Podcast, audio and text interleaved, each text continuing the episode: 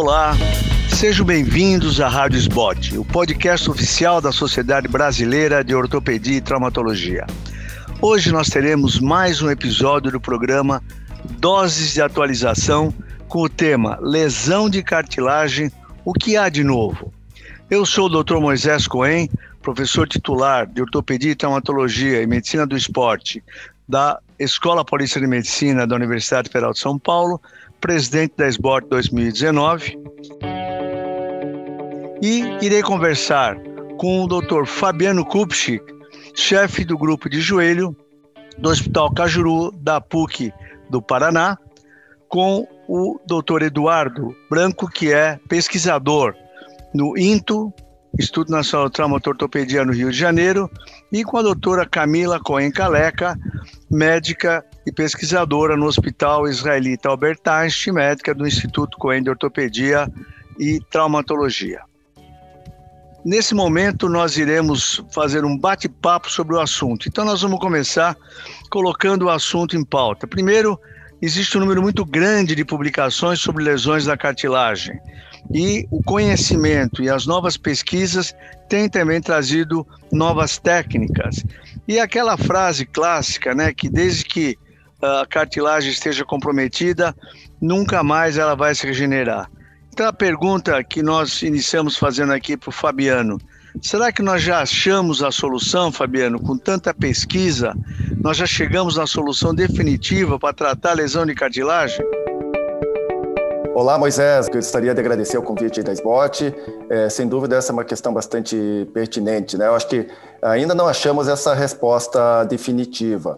Eu acredito que a ciência, as pesquisas, a ortopedia já evoluiu bastante é, no tratamento das lesões da cartilagem, principalmente do joelho. E acho que ainda tem, temos coisas a, a definir melhor, tanto no presente quanto no futuro. Muito bem, Fabiano. Eduardo, você que é um pesquisador, eu gostaria de ouvir de você o que, que você tem feito em busca de tratar as lesões de cartilagem. Você acha que tudo que você faz no laboratório é, é reprodutível no ser humano? Como é que são esses passos aí? É, primeiramente, agradecer a Sport pelo convite. Né? É, eu também sou ortopedista, acabei migrando um pouco mais para a pesquisa por conta desses desafios, de tentar contribuir um pouco nesse, nessa busca né, pelo santo graal da cartilagem. É, o caminho é muito longo, a gente tem muitas opções né, de células, né, modulação do ambiente é, inflamatório da articulação, cultivo de célula é, in vitro, né, já mais diferenciada para tentar tratar um, um, defeito condral. Mas a gente, a gente tem, da mesma forma que a gente tem muitas opções é, sendo estudadas, poucas, poucas delas já mostraram uma resposta pronta para ser implantada em vivo. Né? Então, a gente ainda tem muito para percorrer, né? até para a gente saber como é que essa célula que se comporta tão bem in vitro, ela vai é, responder no ambiente é, do indivíduo, né? sendo modulado por outros tecidos, né? que estão ali contribuindo, sinalizando. Então, a gente tem muito medo de formação de tumor, dessa célula desdiferenciar e a gente perder esse conteúdo. E também é um, é um produto muito caro, né? Então, a gente tem que ter muito, muita cautela né, na hora de propor isso aí para tratamento clínico. Muito bem. Camila, uma das coisas que modificou sobremaneira o tratamento das lesões da cartilagem nos últimos anos foi a aplicação da membrana de colágeno. O que, você pensa a respeito do uso da membrana de colágeno?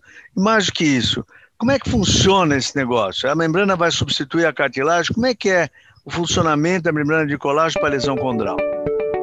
Bom, primeiramente, oi a todos os meus colegas aí desse podcast. Obrigado pela Lisbote pelo convite. É, acho que inicialmente a gente realmente tem uma, uma lesão de cartilagem, é o nosso grande estudo atual, acho que de todas as nossas articulações, a ortopedia hoje volta bastante para o estudo da cartilagem. O que é a frase solene atual é que a gente sabe que é um problema biológico e que ela requer, então, uma solução biológica. E é onde a gente está buscando tudo isso. Eduardo, Fabiano, é, mesmo o Dr. Moisés, a gente né, no Einstein. E assim, a membrana de colágeno, ela veio para tentar realmente tampar um buraco, né? Porque a gente teve um gap muito grande aí na ortopedia nas lesões de cartilagem, a gente ficou sem muito o que fazer, a gente tinha o transplante autólogo é, que a gente fazia, né, o osteocondral, e aí a gente ficou um gap, né, as lesões um pouco maiores, a gente ficou aqui sem saber o que fazer. E aí a gente entrou com a membrana de colágeno. As membranas de colágeno hoje, a maioria que a gente tem, elas são, a maioria delas de origem animal, que a gente tem no nosso meio no Brasil, tem algumas sintéticas chegando, né? Mas até hoje a gente também não conseguiu nenhuma membrana que seja de origem de colágeno tipo 2, que é o que a gente também quer.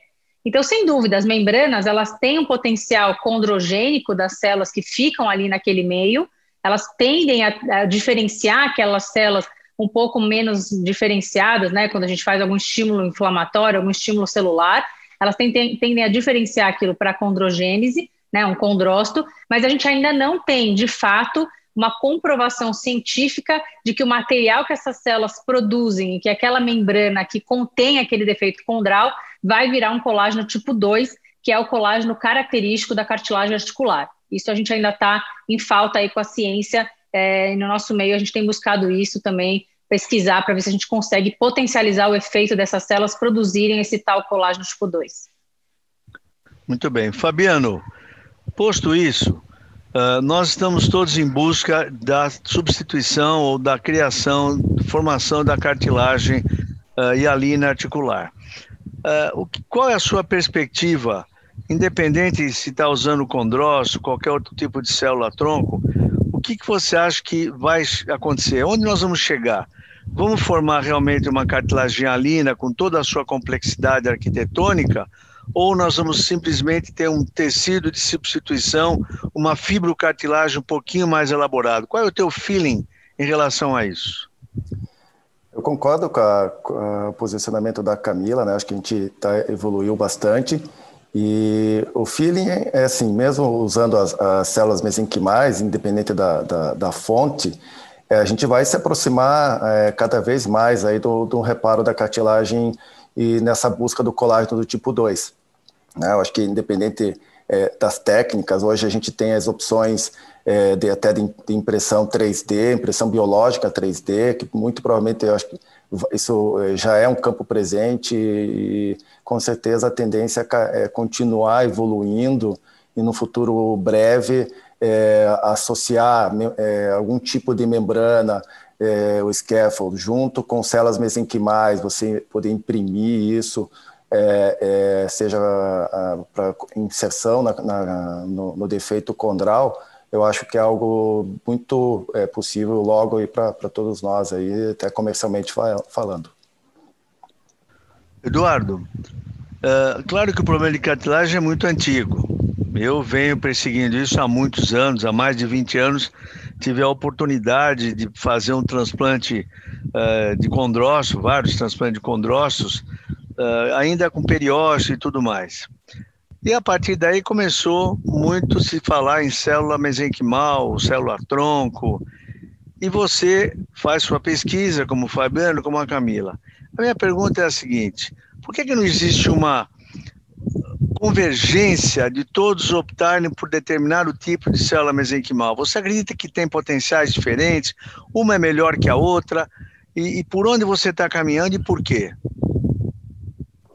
Então, professor, na verdade, né, assim, a, a cartilagem ela, ela, é um tecido de difícil construção, né, até continuando a sua primeira pergunta, porque não basta eu ter uma matriz de colágeno e o condrócito. Né, na verdade, a cartilagem ela tem uma, uma disposição zonal dessas células, né, seja em camadas, seja em zonas, que é difícil a gente conseguir reproduzir isso né, seja em vivo, seja in vitro. Né? Por isso que as técnicas tradicionais de transplante de de cartilagem, né, a, a mosaico, é, perdurada por tanto tempo, porque ela já traz a cartilagem na estrutura zonal né, da cartilagem natural. Né? Quando a gente vai trazer isso para o laboratório, a gente tem dentro mesmo das células mesenquimais células que têm maior ou potencial condrogênico mas eu também tenho que pensar na morbidade para o doador. Então, por exemplo, a, a, célula da medula óssea já, já é um protocolo de extração muito bem estabelecido na crista ilíaca, né, fácil de retirar, mas é muito doloroso, né, e a gente consegue um volume pequeno de célula, né, para a quantidade de, de tecido que eu extraio da crista. Né? Hoje, por isso que hoje em dia o, o tecido adiposo ele tem sido visto como uma boa fonte de, de célula-tronco, porque é um procedimento mais fácil, eu consigo fazer por lipoaspiração, e mesmo sendo uma célula que tem um potencial condrogênico menor, eu consigo uma maior quantidade de célula. Eu, lá no Indo, comecei a estudar no meu doutorado um tipo de célula que, que é explorado né, é, em alguns estudos, que é a célula do líquido sinovial. Né? Então, a, a gente percebeu no, na, na, minha tese que o lixinovel ele tem uma população de células bem grande. Essas células elas é, aumentam de concentração após algum tipo de lesão, lesão meniscal, lesão condral, lesão de ligamento, mais ainda na osteoartrite. Elas têm um bom potencial condrogênico né, em, in vitro, e a, a, gente consegue, a partir daí, é, conseguir uma quantidade de células adequada para fazer a, a, diferenciação já in vitro para ser é, implantado. Mas como a Camila estava falando a respeito da membrana, né, eu também preciso que essa célula seja transplantada e inserida dentro de uma matriz que permita que ela não volte à sua forma indiferenciada, que é, que é muito ruim, né, é, para que ela consiga manter essa célula viável até que ela produza a sua própria matriz né, e se integre ao tecido de quem está recebendo. Então, hoje, na verdade, o nosso desafio é escolher qual é a célula que tem melhor potencial de diferenciação e que não perca essa, essa, essa diferenciação quando seja implantada, né, com menor morbidade para quem está fazendo a doação desse tecido, né, no, no, caso do, do, procedimento autólogo. Perfeito. Camila, uh, o Eduardo abordou bem, então, a preferência dele, o estudo dele uh, em sinovial. Uh, eu faço a mesma pergunta. Que tipo de célula você teria como opção Uh, e por que, já que isso até foi sua tese de doutoramento, é sua tese de doutoramento, por que caminho você vai em relação ao reparo das lesões da cartilagem? Então, eu realmente acho, a primeira filosofia que eu tenho é que para você escolher a célula que você vai trabalhar, você tem que saber também qual é a equipe que você está inserido, né? Não adianta eu querer trabalhar com uma célula que a minha equipe de biólogos nunca trabalhou na vida, porque a gente está num apoio, é a coisa mais importante que a gente tem é a equipe multidisciplinar. A gente é ortopedista, infelizmente a gente não sabe manusear a célula como eles, todos esses protocolos, tem uma série de protocolos para cada tipo de célula. Então, acho que é muito interessante a gente saber onde a gente está inserido, qual, qual grupo que nós estamos. O nosso grupo, né, felizmente, do Hospital Israelita Albert Einstein, a gente está indo por dois caminhos, né? A gente tem o caminho dos condrócitos, que é o caminho que a gente vem trabalhando há 20 anos, né? Uh, que é o condrócito que a gente tira da própria cartilagem, a gente tem uma cirurgia prévia inicial, né, de manda para o laboratório e faz o cultivo, que é uma coisa já consagrada. Mas ao longo dos anos, a gente percebeu que o Eduardo falou que existe um custo alto, a célula do condrócito é uma célula bastante é, sensível, digamos assim, na hora de proliferar, e aí veio ao acaso, na verdade, veio casando com a nossa filosofia de facilitar um pouco a manipulação celular e tentar baratear o custo do procedimento, usar a célula da gordura né? Ainda mais porque a gordura a gente tem de maneira extremamente farta no corpo, né? Então a gente consegue tirar num procedimento ambulatorial, a gente tira uma coleta de gordura, um pedacinho da gordura e manda para o nosso laboratório conseguir fazer a separação das células mesenquimais, que como o Eduardo também falou, a gente tem mais abundante do que a medula óssea, é um protocolo de diferença de, de crescimento, de proliferação mais fácil, é uma célula mais fácil de manusear. Então a gente tem no nosso meio é, a facilidade de ter tanto a opção do condrócito como opção do tecido adiposo, que hoje é a nossa linha de pesquisa do Hospital Israelita Albert Einstein, essas duas frentes que a gente tem. A gente tem já alguns casos feitos para os dois lados, a gente tem cinco casos de condrócitos e cinco casos de, é, de tecido adiposo, né, da mesenquimal, e assim a gente vai conduzindo, é, vendo esses pacientes ao longo prazo. Mas acho que essa é onde a gente vai focar nos próximos anos. Ok. Fabiano,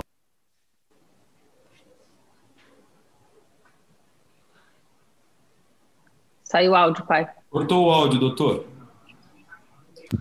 Ok. Fabiano, dentro dessa mesma linha de pergunta, uh, o que, que, você acha? Por que, que a gente precisa ficar testando um monte de tipo de célula mesenquimal? Uh, ou indiferenciado, eu diria. Uh, o Eduardo sinovial, Camila foi em gordura. e você por onde vai? Excelente, Moisés. Eu acho que é, isso só mostra que a gente tem aí vários caminhos, né? não tem um único caminho para chegar no, no, lugar aí que a gente quer o reparo melhor da cartilagem.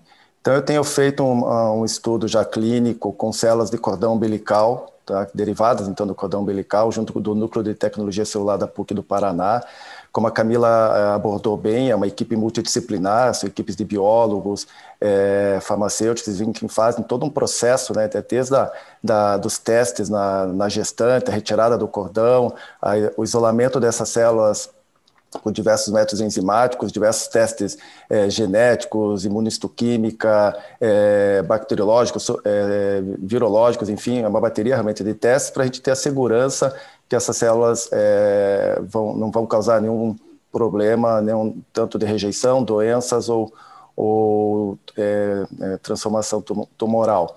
Então, a gente tem uma vantagem que essas células são de fácil uh, aquisição, é, são um número muito grande, elas são, como são células jovens, elas têm uma plasticidade muito grande. E então a gente consegue fazer a cirurgia em tempo único, o que de certa forma vai diminuir o custo, né? Então o paciente, quando ele vai para a cirurgia, ele já está, é, ele não precisa tirar células de nenhuma fonte do, do, do paciente. Então acho que é uma, é uma das grandes vantagens. É, lembrando que a célula não tem só o, é, o, efeito local do reparo da cartilagem, ela vai ter um, ela com, uh, consegue auxiliar na modulação inflamatória, como o Eduardo é, frisou bem anteriormente. Então, acho que são todas essas vantagens é, de, de usar uma, uma célula é, halogênica, né? Mas que a gente já tem feito um estudo clínico aí, já temos aí sete pacientes com três anos de acompanhamento no maior, maior tempo e que não mostrou nenhum caso de rejeição. Todos, é, todos os pacientes é, são feitos também, as células são implantadas juntamente com a membrana de colágeno, né? então a gente não é, não agride o osso subcondral, que eu acho que é uma, é uma, outra coisa muito importante que a gente não abordou ainda, de, de usar células mesenquimais ou condrócitos, né, onde você é, não precisa agredir o osso subcondral com microfraturas, é, você não precisa de células é, do osso. Né, eu acho que essa é outra grande vantagem. Muito bem. Eduardo, eu vivo numa cidade, eu não estou no INTO, eu não estou na PUC do Paraná, eu não estou no Hospital Albert Einstein, mas eu quero, eu quero ser moderno, eu quero ver o que é melhor para o meu paciente. Será que se eu tirar a célula do ilíaco, ou se eu tirar a célula da gordura, ou se eventualmente o cordão umbilical, tira essa célula, aspiro, injeto dentro do joelho, será que nós vamos ter uh, o resultado esperado? Será que é positivo isso? Então, eu acho esse tipo de procedimento muito questionável, porque apesar da célula ter uma capacidade de migrar para o local de lesão né, e promover a regeneração, acaba que quando eu faço a simples extração da célula e reinjeção em outro sítio, eu estou injetando, além da célula que me interessa, outros produtos que eu não sei quais são, né? Fatores de crescimento, né? Vai um pouco de sangue, dependendo do tecido, que podem acabar modulando também a ação dessas células, né? Acaba que no, no final das contas, né? Quem faz isso, né? E os relatos que a gente vê na literatura em, em relação a, a, esse tema, você vê que se você fizer um, uma avaliação de score de dor, de função, você até tem algum grau de melhora por conta da modulação inflamatória do ambiente local, né? Mas é, capacidade de reparo de lesão com um tecido maduro, capaz de resistir carga, que é o que a gente quer, né, com uma cartilagem madura, a gente não tem é, realmente nada é, fixo sobre isso, né? Os resultados são muito variáveis. Então, não é a minha primeira opção. É, na verdade, toda vez que sai alguma reportagem, quando aparece na televisão, jornal, alguma coisa sobre célula mesenquimal, no consultório de vocês, de nosso, de todos, então, ortopedista, aparece um, um sem número de pacientes falando, doutor, e meu joelho? Eu queria fazer célula-tronco, eu queria fazer célula-tronco. Então, isso é, que você acabou de colocar é realmente o que eu penso, e infelizmente todo dia aparece gente recebendo a tal da célula-tronco. Eu queria escutar da Camila. Uh, então, se não é assim, se eu não vou tirar e injetar, Camila, como é que é essa preparação? Como é que eu faço? Eu estou aqui no interior e eu gostaria muito de fazer isso para o meu paciente. Será que eu vou ter que mandar o paciente aqui do Piauí para São Paulo, para o Paraná ou para o Rio de Janeiro? Como é que funciona esse negócio? Eu acho que, em primeiro lugar, a gente precisa saber qual tipo de lesão a gente está tratando. Né? A gente tem dois grupos de pacientes que se beneficiam com o tratamento de célula. O primeiro grupo é o grupo que tem uma lesão focal, né? Aquele grupo que tem uma lesão, que você vai na ressonância e tem um buraco focal naquele lugar. Esse é o paciente que a gente estava conversando até agora, talvez. É o paciente que se beneficia da célula junto com a membrana para cobrir aquele defeito. O segundo grupo de paciente, que é esse paciente que talvez você esteja colocando agora, é o paciente que tem uma artrose. Né? O paciente que tem já um estágio de degeneração articular, que também pode ter seu benefício com a célula em relação à imunomodulação e tudo mais, mas não muitas vezes achando que você vai injetar célula e vai nascer cartilagem. Isso a gente não tem ainda, de fato, em nenhum momento de nenhuma das pesquisas que a gente fez. O que eles podem ter são efeitos imunomodulatórios e efeitos, sem dúvidas, de potencializar o efeito, às vezes, anti-inflamatório, então você ficar sem dor durante mais tempo. Então, assim, as pessoas que estão no interior, as pessoas que estão em lugares e querem fazer tratamento de ponta, se tiver uma lesão focal, é possível fazer a coleta do tecido autólogo do paciente, né, da gordura do paciente, enviar para um laboratório cadastrado, por exemplo, Einstein ou algum que tenha know-how, Intel, enfim, mas isso ainda a gente está em âmbito de pesquisa, né, pessoal? Então, por mais que isso seja possível, é o que a gente almeja no futuro, isso ainda é tudo pesquisa para todos esses nossos grupos. Então, é, você pode vislumbrar por enquanto isso. E se você está pensando em fazer para artrose, né, o que a gente tem hoje no nosso país homologado para fazer é a técnica de você aspirar, na verdade, fazer a coleta né, da, do, da gordura abdominal e fazer isso, é, você coloca isso num instrumental né, que você, não vou falar nomes, enfim, aqui, mas tem um instrumental que tenta fazer a separação no mesmo procedimento, no mesmo ato que você fez a coleta, faz a separação das células e tende a pegar só o que tem de bom naquele tecido, tá? Que é separando a, a célula mesenquimal daquele tecido e aí você injeta também é, na articulação do joelho. Então, isso é o, o que a gente tem de mais novo, talvez, aqui para um paciente que tem artrose, e isso está liberado é, para uso é, nacional, né? Mas isso é uma coisa também que tem que ser feito com bastante critério, na minha opinião, ainda bastante, porque a gente não tem, não dá para a gente é, generalizar para todo mundo, porque os critérios de uso disso são os mesmos critérios do uso do ácido hialurônico, né? Então, artrose grau 2 para grau 3. O que a gente sabe é que talvez a gente tenha uma, um resultado mais duradouro, uma durabilidade maior do resultado. Em vez de 24 semanas ou seis meses do ácido hialurônico, Alguns estudos mostram 24 meses com o uso dessa terapia celular, que é uma terapia celular num tempo único. Mas é absolutamente novo esse procedimento e eu acho que, como a gente sempre fala, tomar cuidado para não ser uma coisa boa virar uma coisa ruim, né? Porque está sendo mal utilizada. Muito bem. Fabiano, existe uma máxima hoje dentro da, dos livros de tecnologia, eu tive a oportunidade de ler um agora recentemente, uh, onde o que a gente aprende no primeiro ano da faculdade, independente de ser medicina, qualquer área, hein? No quarto ano já virou obsoleto. E isso, se nós levarmos em consideração a medicina, hoje se fala em proteômica, metabolômica, genômica, uh, e como é que a gente vai caminhar aí, nesse caminho aí em relação ao tratamento das lesões da cartilagem? Você não acha, e esse é um receio que eu sempre tive lá 20 anos atrás, quando nós trabalhamos com ratinhos, uh, com células uh, indiferenciadas de dentina de criança, dente de leite, e foi se mexer no DNA, na parte gênica, genética do, da célula. E, infelizmente, um desses casos acabou evoluindo para um câncer do ratinho, uma coisa absurda, e, obviamente, a pesquisa foi suspensa e proibida. Uh, onde, nós, onde, nós, estamos e o que, que você espera da nanotecnologia e dessas novas ciências metabolômica, proteômica? Como é que a coisa vai caminhar em relação a isso para a cartilagem? Será que nós estamos, uh, daqui quatro anos, vamos dar risada do que nós estamos fazendo hoje?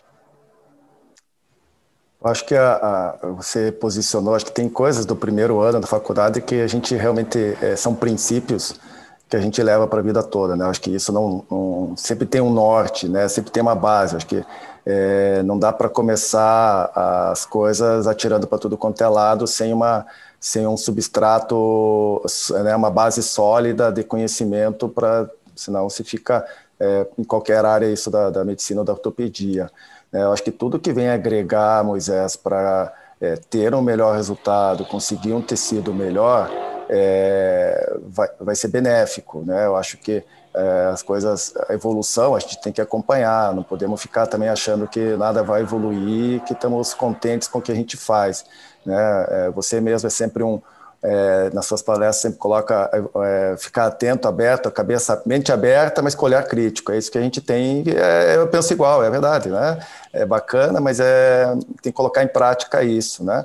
É, então, acho que essas, todos esses métodos que você citou, acho que eles vão acabar evoluindo e o tempo vai dar a resposta, né, com pesquisas sérias, é, quais vão ser realmente de utilidade é, na, na prática do, da medicina e da ortopedia. Né? Eu acho que isso, sem dúvida. É, só complementando um pouquinho o que a Camila falou, mas se você me permite, em relação à, à parte comercial, né? eu acho que é, é importante a gente lembrar que a gente realmente está falando de, das pesquisas que estamos fazendo, que são todas autorizadas por CONEP e tudo mais, mas que é, a gente tem em foco, obviamente, todo mundo que faz pesquisa, se quer chegar num, num, num ponto que isso atinge uma, uma, um número maior de pessoas e beneficie a população. Né? Para isso tem que ter um, um viés comercial em algum ponto, né? obviamente com a base muito bem sólida e estruturada. É, Para isso, tem as regulamentações da Anvisa, do Conselho Federal de Medicina, que a gente segue isso, né? As, essas regulamentações, é, resoluções da Anvisa têm evoluído, então o que a gente faz são terapias avançadas, né? Isso, é, a própria Anvisa é, é, percebeu que se não evoluir nesse, nesse, nessa abrir a cabeça, as pesquisas com células mesenquimais em qualquer área não vão, não tem como evoluir no nosso país. A gente sabe que em outros países as regulações são diferentes, né? Mas esse é um ponto importante que para que o que a gente está fazendo hoje como pesquisa é, atinge um número maior de, de, pessoas e que a gente não depende exclusivamente de agências de fomento para poder é, fazer meia dúzia de pacientes. Né? Muito bem. E você, Eduardo, quais são as dificuldades que você encontra na sua atividade diária? Você está num hospital de referência, que é o INTO, que na verdade é, é o próprio Ministério da Saúde é, dentro do Rio de Janeiro. Teoricamente deveria ser tudo muito mais fácil, não é? E quais são essas dificuldades? O que a gente espera daqui para frente? Como é que a gente pode facilitar essas pesquisas? Haja visto que, infelizmente, por conta de má prática, nós acabamos talvez perdendo um bom tempo por conta dessa má prática. A Anvisa, obviamente, tem que gerenciar e tem que policiar melhor isso aí. Como é que é aí dentro do INTO, como sendo o Ministério da Saúde, se podemos chamar assim, dentro do Rio de Janeiro? É, então, na verdade, dificuldade, eu acho que como toda instituição pública a gente vai ter, né, a questão orçamentária ela acaba sendo um limite, né, a pesquisa no Brasil é uma coisa cara, até porque a maioria dos nossos insumos são estrangeiros, né? Então, assim, com um dólar a quase seis reais, né? Então, assim, fica difícil, né? A gente tem essa limitação de importação, de processo de compra, tem a questão da regulação, que a gente também é regulado pela Anvisa, né? Pelo CFM igual todo mundo, né? É, e depois ainda tem os custos pós-pesquisa, né? Assim, a gente hoje vive uma época em que você publicar um artigo custa 6 mil reais, né? Então, até para você, depois de anos de trabalho, botar o seu artigo na rua, além de você vencer toda a questão de você ser brasileiro, publicando em inglês, todo aquele preconceito, entre aspas, da, né, do, do meio acadêmico às pesquisas né, latino-americanas, você ainda tem a questão do financiamento, né, que para pesquisa tem sido muito pouco, né? Eu acho que a nossa saída, que é o que a gente tem tentado fazer no Intro, que eu acho que realmente é o, eu acho que é a, a grande questão para quem faz pesquisa é que não se faz pesquisa sozinho, né? A gente tem que se associar sempre a outras instituições, né? Porque alguém vai ter sempre um know-how diferente do nosso, então a gente lá no INCO tem buscado se associar às universidades, né, ao FRJ, a gente agora tem parceria com, com o IMETRO, com o Instituto Nacional de Metrologia, com o Instituto Nacional de Tecnologia, então tentando buscar ferramentas, né, porque não dá para, num meio super moderno, né, como você falou, onde as coisas estão sempre avançando, é, todos os órgãos terem um parque tecnológico sempre muito atualizado. Né? Então, a gente conta que uma instituição tem uma impressora 3D que possa imprimir um biotecido, eu tenho o paciente lá do SUS querendo o tratamento, eu tenho a universidade que tem uma experiência maior com o cultivo de célula, e a gente tem que realmente trabalhar em grupo. Né? Não, não se faz pesquisa sozinho, ainda mais num país né, grande, de extensão continental, com limitação orçamentária igual o nosso. Então, acho que a, a grande lição acho que é essa, e a gente tá, também tem que começar a se, se, unir, eu acho que a, a SBOT foi muito feliz nessa, nessa questão é, da criação do Comitê de Ortopedia Regenerativa, né, para começar a juntar os ortopedistas no Brasil que trabalham né, com, com essa questão de terapia celular, para que a gente junto consiga né, chegar mais próximo da, das agências reguladoras e conseguir que a gente vá adiante com as nossas pesquisas, né, sem, sem essas limitações, e levar esse, esse monte de, de oferta que a gente tem para a nossa população, para o paciente, que é o nosso né, maior interesse. Né? A gente não faz pesquisa para ficar dentro do artigo ou dentro da, da instituição, a pesquisa é para o paciente. Muito bem. Camila, indo para o lado prático das coisas, a gente percebe que tanto o INTO como a PUC, como a ANSI, seguramente outras instituições de pesquisa, elas estão avançando, elas estão caminhando. quando e como você acha que o grande público poderá usufruir dessa, desse benefício que as pesquisas in vitro e hoje algumas já em vivo uh, poderá uh, usufruir. Por exemplo, algum paciente que está numa cidade ou num estado mais longínquo e gostaria de fazer isso, de fazer uma terapia celular. Como é que vai ser isso no futuro? Todo mundo vai ter que ter um laboratório, uma sala limpa.